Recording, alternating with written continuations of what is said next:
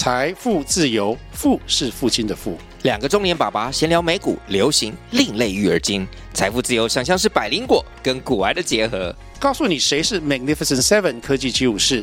你该买瘦瘦比双巨头吗？从马斯克到泰勒斯，从华尔街到好莱坞，我们都追得上。新的一年听新的 Podcast，让我们一起财富自由，富是父亲的富哦。Hello，全球的听众朋友，大家好，欢迎来到阅读经济学，我是主持人 Jeff。那么在每一集的这个阅读经济学的 Podcast 里面呢，我们都会一起来看一篇经济学人杂志的这个封面文章，并且从里面呢来吸收一些好用、实用的英文单词。那我们就开始吧。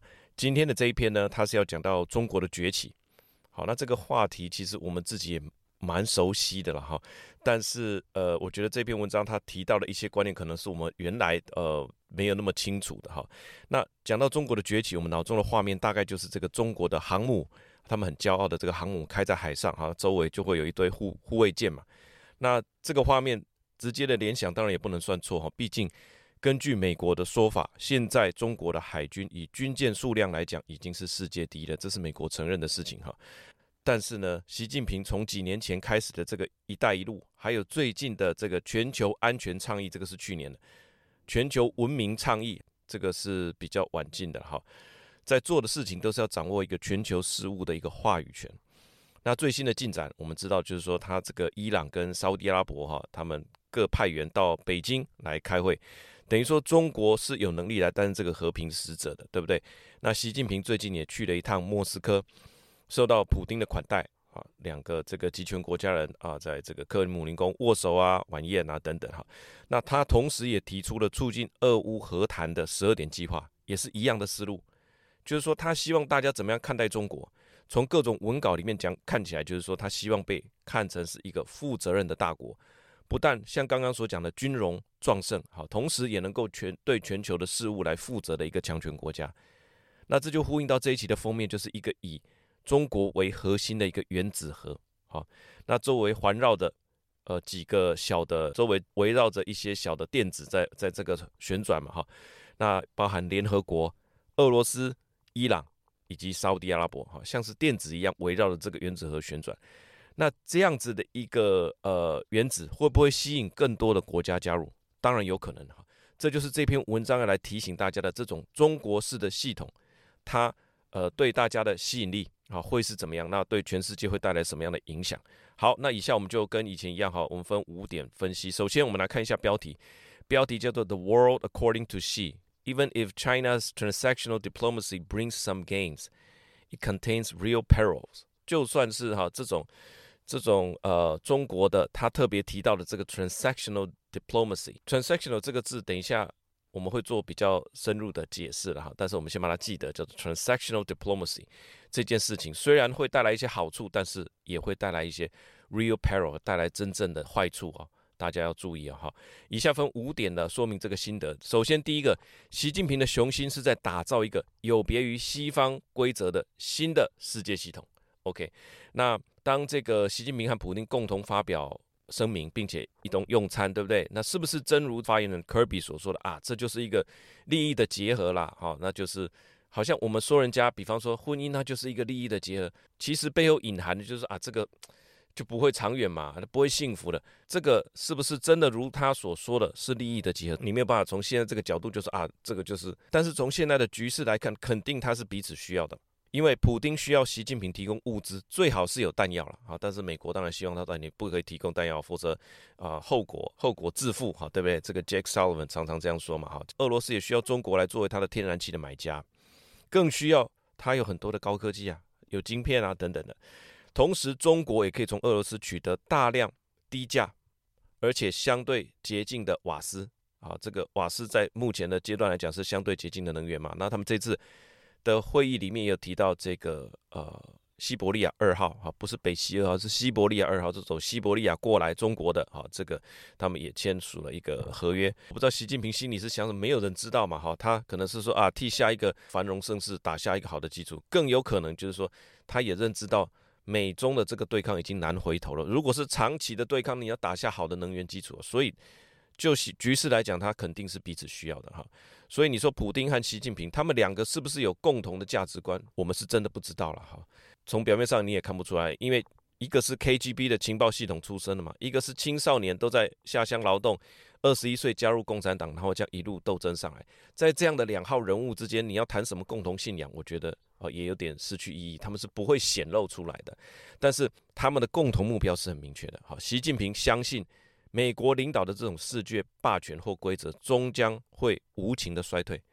那西方领导人最爱提到，尤其是美国最爱提到这种挂在嘴边的人权，这个也会走入灰烬当中了。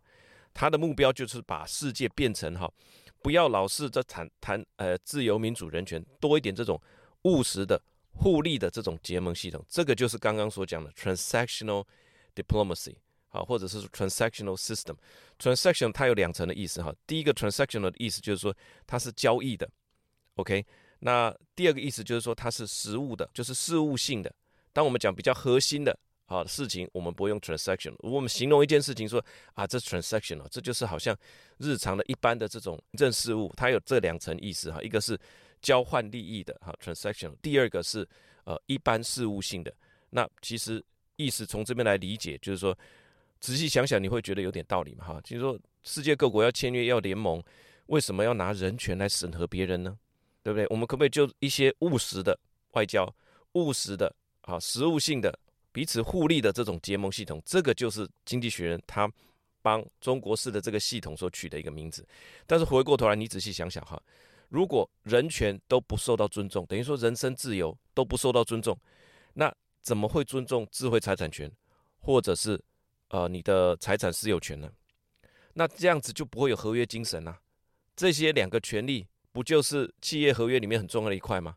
经济学人说法是说，千万不要小看这种纯粹为了利益的结合，哈，它对于世界所带来的危害啊，当然也对很多国家有吸引力，哈。内文是这样说的：Mr. Xi believes in the inexorable decline of the American-led world order, with its professed concern for rules and human rights. He aims to twist it into a more transactional system of deals between great power. Do not underestimate the peril of this vision Or its appeal around the world。好，里面的关键字这有两个哈，一个叫做 inexorable，这个是不可拦阻的、不可改变的，意思是说中国相信美国注定无法改变的衰败 （inexorable decline）。那第二个字叫做 profess，哈，professed，呃，a professed belief，呃，这个就是公开表示的。公开宣称的，就是说，美国常常把人权哈，这个很公开的挂在嘴边嘛啊，你不符合人权，你的人权分数太低哈。这个字同时也有自称的跟假装的意思，还这个字也很妙，professed，你不能说他没有人权，他一直说他有人权，但是后面也会提到为什么他的这种人权的主张也受到大家的质疑了哈。那这个 profess 这个字，我觉得用得很好，他公开宣称，同时也有一点假装的意思啊，profess。好，第一段。那我们现在看第二段哈，乌克兰第一段的总结一下，就是说他雄心是在打造一个全球化的系统，好，这个叫 transactional system。那不只是说啊，我们叫做跟俄罗斯利益的结合，它的有更雄心壮志啊。我们来看看第二段，就是说啊，乌克兰的这一手，它是中国打得最漂亮的一手。怎么说打得漂亮呢？他让俄罗斯去打，好，然后供一些物资给俄罗斯，不是弹药哦，但是让你尽量去打，好，你越打只会越虚弱。我会供应你到一个程度，这个程度是说，你的政权呢也不会垮台。那在这个之前呢，经济学人有出过一篇文章，是说啊，这个会让俄罗斯变成中国的小老弟的，就是我们台语讲的“细汉”呢。好，“细汉”呢这个表达是很难用中文表达哈。你可以说小老弟啦，但是“细汉”呢本身就有一个轻视的意思。他说：“阿弟动作关系细汉呢，对不对？”啊，这个意思。那第二个就是说，呃，首先他供应俄罗斯，第二个他出手。提到这个俄乌的和平协议，这个成成不成功不知道，重点是说他成为一个公开的 peacemaker，来强化自己在这一块的形象。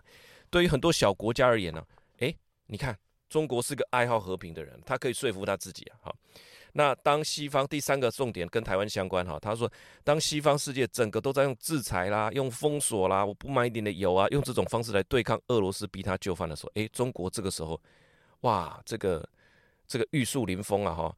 偏偏的来到这个地方，给大家另外一个选项，叫做发挥实质影响力，而不是制裁。如果他的这个发挥实质影响力的这种做法能够成功，或者只是推进这个和平，那大家是不是证明了？是不是证明了另外一条道路的存在？那就是说，不是只有制裁啊。如果你去翻过去所有美国遇到危机，一律是制裁，很多都是制裁。那你能不能证明说，哎，有另外一条路存在啊？那等到他，这对他有什么好处？等到他入侵台湾的时候，这都是经济学人说的。大家也会想，那西方世界打算用封锁跟制裁中国。诶，那是不是不见得会有用啊？那这么一迟疑，他他不就胜利了？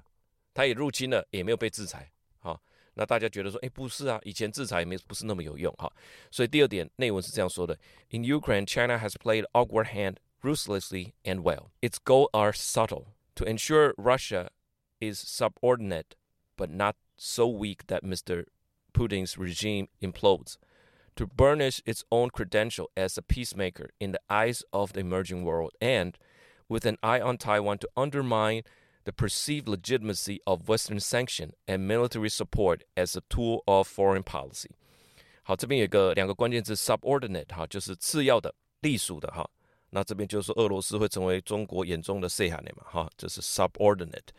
另外一个字就是 burnish，burnish its credential，就是擦亮它的资格，哈，擦 burnish 就把金属擦亮的，a burnished brass 就是擦的锃亮的黄铜，哈，这是 burnish，卷舌干嘛呢？哈，burnish its own credential as a peacemaker in the eyes of the emerging world，对这些未开发国家来讲，其实他们更需要钱，同时他们需要一个老大哥啊，所以这个时候中国就翩然而至，就说，诶，我不但军容壮盛，哈，经济也很强，而且我也是个。Peace loving，我是一个 peacemaker，擦亮了，哈，擦亮这个字，burnish。好，第三点，雄心不止如此，好，除了乌克兰，他也在世界各地扮演的这个新角色。那我们在新闻中都有看到，向来素为仇敌的这个伊朗跟沙乌地阿拉伯，哈，他们在北京一起出席嘛，中间做的这个王毅，大家就签署了不知道什么样的合约哈。但是这个画面就价值连城了。那呃，我去查证了一下，这个伊朗跟沙乌地阿拉伯虽然都是信奉回教哦，但是整个历史的过去让他们成为敌对的国家，包含他们都想争夺这个呃穆斯林世界哈回教世界的话语权。他们两个都有石油啊，哦，他们两个都有石油的时候，诶，我也有钱啊，我也是回教的，那谁要当大哥呢？好，他们两个当然会有路线上的路线上的冲突了哈。那过去曾经就因为发生一些事件，彼此就断交了。那在中国的斡旋之下，诶，他们至少恢复和谈了嘛？好，那你说中国，我也可以做到和平使者？诶，不是只有你美国可以哦。好，那接下来中国总书记习近平哈在十五日提出的这个中全球文明倡议，哇，这个很会写文章哈，呼吁坚呼吁坚持文明平等互鉴互相参考吧，对话啦，内容啦，包容哈，不将自己的价值观和模式强加于。他人身上，不搞意识形态的对抗，探讨构建全球文明对话的合作网络。哈，这些你听我念起来会比较不顺，因为这个平常不是我们讲话的内容了哈。他发表这个全球文明倡议，简单说就是说，世界不是只有一种价值观哈，重点在于平等啊，互相尊重啦。好，不要把你的价值观的模式、意识形态强加于别人。诶，看到这边你会觉得，诶，奇怪，那你是要入侵台湾干嘛？我们的意识形态跟你不一样啊。好，所以。这一份啊，回到这个主题哈，回到文明倡议的新闻稿，其实充满了我小学时代的那种作文的那种慷慨激昂啊，我看的其实蛮熟悉的。但他最后这一句“一花独放不是春，百花齐放满春园”，我想中文作为一种语言还是挺有意境的。春满园啊，不是满春园哈，百花齐放春满园，好，这个意境真的是。我我觉得翻译成英文，我不知道还剩几分了哈。那经济学人说，所有的这种一切的说法啦、倡议啦、文稿，这个都不是神来一笔哈，突发奇想，它是一致的、系统化的一种思想战略，目的就是从思想上来进行说服。哈，内文是这样说的：On March 15, Mr. Xi unveiled the Global Civilization Initiative. which argued the country the country should refrain from imposing their own value or models on others and from stoking ideological confrontation. China's approach is not improvised, but systematic and ideological. China's new slogan seeks to borrow and subvert the normative language of the 20th century so that multilateralism become code of the world that ditch the universal value and is run by balancing great Power interest，好，里面的两个关键是 stoking 哈，stoke 就是啊，这个添加燃料让它炉火烧得更旺了啊。它这个 stoking ideological confrontation 就是说，为了这个意识形态的冲突呢，呃，火上加油哈，火上加油。这王毅在记者会的用词就是说，中国不像西方世界啊，会火上加油，甚至趁火打劫。这 stoking ideological confrontation 就是添加炉火的意思，让这个意识形态搞分裂。好，搞对抗哈，有没有很熟悉这种 stoking 哈？另外一个是经济学人说，他们的这些说辞说法都不是 improvise，improvise 就是随性的，好像我临时写一首歌啊，这个就是王毅他临时讲的哈，这个就是谁谁谁，呃，秦刚临时讲的都不是，这个是很有系统的，都不是临时凑出来的哈，不是 improvise。好，第四个，那市场反应怎么样呢？其实呢，不乏支持者哦。他的这套说辞，那我查了一下，他说巴西总统鲁拉呢，最近因为肺炎哈，无法跟习近平碰面。他们本来是要碰面的，那为什么跑来碰面呢？因为鲁拉主张的就是多元的平衡外交。因为在南半球最大的、最有势力的国家是什么？就是巴西嘛。那每一个大的国家其实他都对世界是有主张的。他觉得，诶，我应该是多元的平衡外交，我不是只是啊、这个美国的后花园等等哈。那事实上，所谓的 Global South 就是所谓的。啊、开发中的国家，尤其是非洲国家，在俄乌战争的这件事情里面呢，他们很多其实是同情俄国的遭遇，或者说他跟俄国是比较熟悉的。为什么？这些专制的领导人，他们甚至很多是有受到这个华格纳佣兵集团的保护啊。所以我跟俄罗斯本来就是熟悉的嘛，我跟乌克兰是不熟的，所以我心理上同情，不管他们谴责俄罗斯，我心理上是同情俄罗斯的。所以在这样的角度之下呢。他很难加入美国的阵营吗？说啊，我们谴责俄罗斯，那、你就这么熟，你还受到他华格纳的保护，你要谴责吗？那这样的情境之下呢，没有办法公开表明自己的立场，所以中国这样的一个以和平使者的角度出现的时候，就让这些非洲国家有一个很清楚的可以支持的标的，叫做中国。好，那内文是这样说的：This transactional worldview has more support outside the West than you than you may think. Later this month in Beijing, Mr. Xi will meet Brazil's president. Lula, an advocate of the multipolar world, who wants China to help negotiate peace in Ukraine. To many, the invasion of Iraq in 2003 exposed the West's double standard on international law and human rights, a point China's state media are busy hammering home. 好，这边的两个关键词哈，第一个叫做 hammering home，hammering home 就是说解释清楚的意思啦，就是说他刚刚所讲的是说，呃，美国哈，他入侵没有来由的这个入侵呃伊拉克嘛。那当然造成多少人死伤，对不对？这不就是美国所自己讲的人权，他自己的双标吗？那他们呃，中国的媒体当然就急着把这一点跟世界阐明，完整的阐明就叫做 hammering home。第二个 multipolar 哈，multipolar 这比较简单，就是说多极化的世界，不是只有美国作为世界的强人。他们认为哈，这个鲁拉认为这是一个多元化、多极化的世界 multipolar world 哈。好，第五个点。我们做一个总结哈，就是说，一九四五年之后，美国所建立的世界秩序到现在，如今已经受到不少挑战了。这一场莫斯科的中俄会议，就是标志着另外一个呃开始。那美国的战后计划确保了各国的重建，也确保了自身的繁荣哈。那美国它有一个很著名的国家安全战略哈，就是这个美国总统在战后出访欧洲之后，在回国的飞机上草拟出来的一个呃法案哈，就是。授权我们要来，我们有组织要来写这个国家安全战略，在当初的那样的时空背景之下，所以当然一个国家的繁荣取决于你的全球的布局、全球的计划。习近平也知道这一点。那作为全球的第二大经济体，它军事实力又这么强，这个机遇当然是百年一遇啊，当然要把握啊，当然要趁势而起。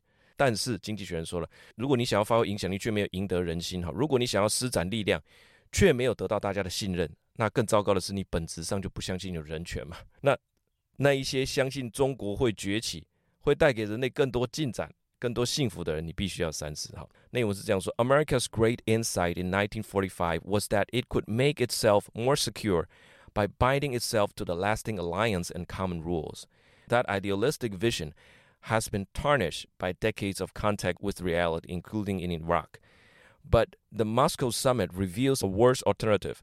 A superpower that seeks influence without winning affection, power without trust, and a global vision without universal human rights. Those who believe this will make the world a better place should think again。里面有两个关键词哈，一个叫做 tarnish，就是金属，因为跟空气接触，tarnish 就失去光泽了啊，暗淡了。那就是说，美国本来一九四五年的国家安全战略也好啦，哈，世界普世的价值这些都很好，但是在这个过程里，跟现实接触久了，哎，那就怎么样？有点暗淡了哈。跟现实就是说这个 tarnish 用得很好，是跟空气接触，它是跟现实接触。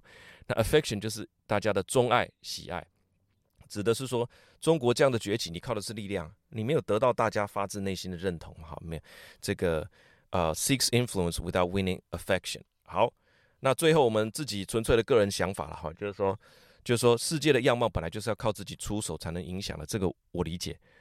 那我能理解。呃，中国想要把握这个崛起的契机，毕竟过去可以说数百年来都是中国的霸权嘛。那尤其二战之后，啊，他中国、美国开始讲述了民主、自由、法治、人权等等，那打造世界的联盟，确保自己的安全跟繁荣。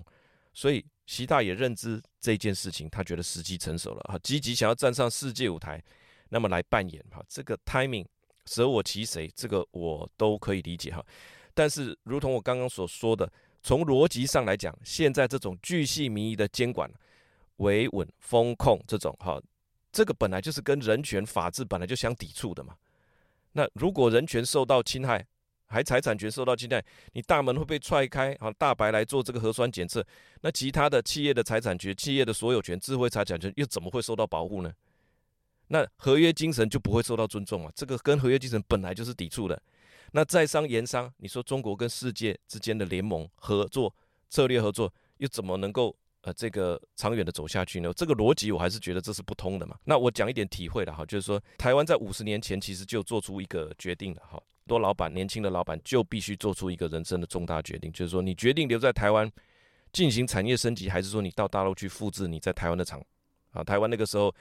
呃，一开始也没有这么多环保的意识嘛。那后来当然我们开始注重环保，再加上中国加入 WTO 了哈。